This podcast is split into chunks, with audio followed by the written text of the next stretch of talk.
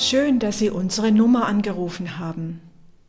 Ich bin Hildegard Renowans Krützmacher, war früher Krankenhauspfarrerin und lebe jetzt im Ruhestand in Gomaringen. Bei uns in Gomaringen wurden kürzlich sieben Kinder im Gottesdienst getauft.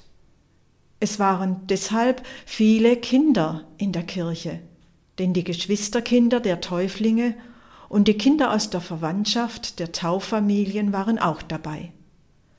Man hörte sie, die Kinderstimmen, wie sie fragten und teils unruhig wurden und sich meldeten.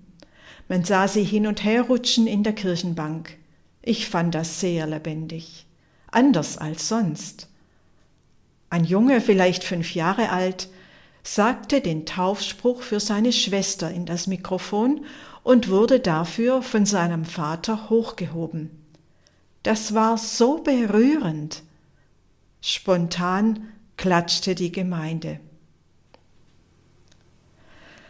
Anschließend haben die Väter der Täuflinge zusammen mit den Geschwisterkindern die Taufkerzen und die Tauferinnerungskerzen an der Osterkerze entzündet. Der Altarraum wurde hell erleuchtet, ein wunderschöner Anblick, ein stärkender Anblick. Mir wurde in diesem Gottesdienst hell und warm. Wo sonst zwei Kerzen leuchten, am Altar und dann die Osterkerze, waren es nun ganz viele.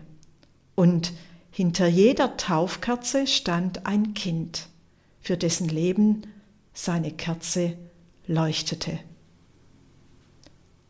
Die Kinder und ihre Kerzen belebten den Gottesdienst, dass es eine Wohltat war.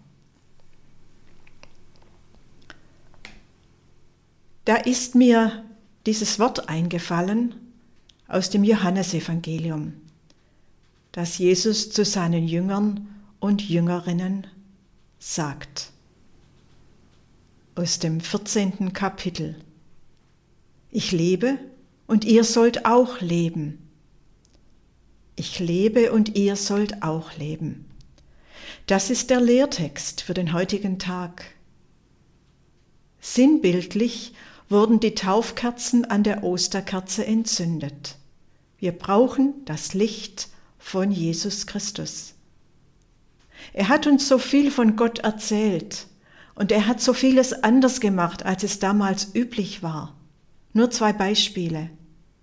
Wie er mit den Frauen umging, das war phänomenal. Wie er die Kinder in die Mitte stellte, wie das eben auch in dem Taufgottesdienst war, das war neu. Es waren neue Maßstäbe, die er gesetzt hat. Wir leben bis heute von ihm.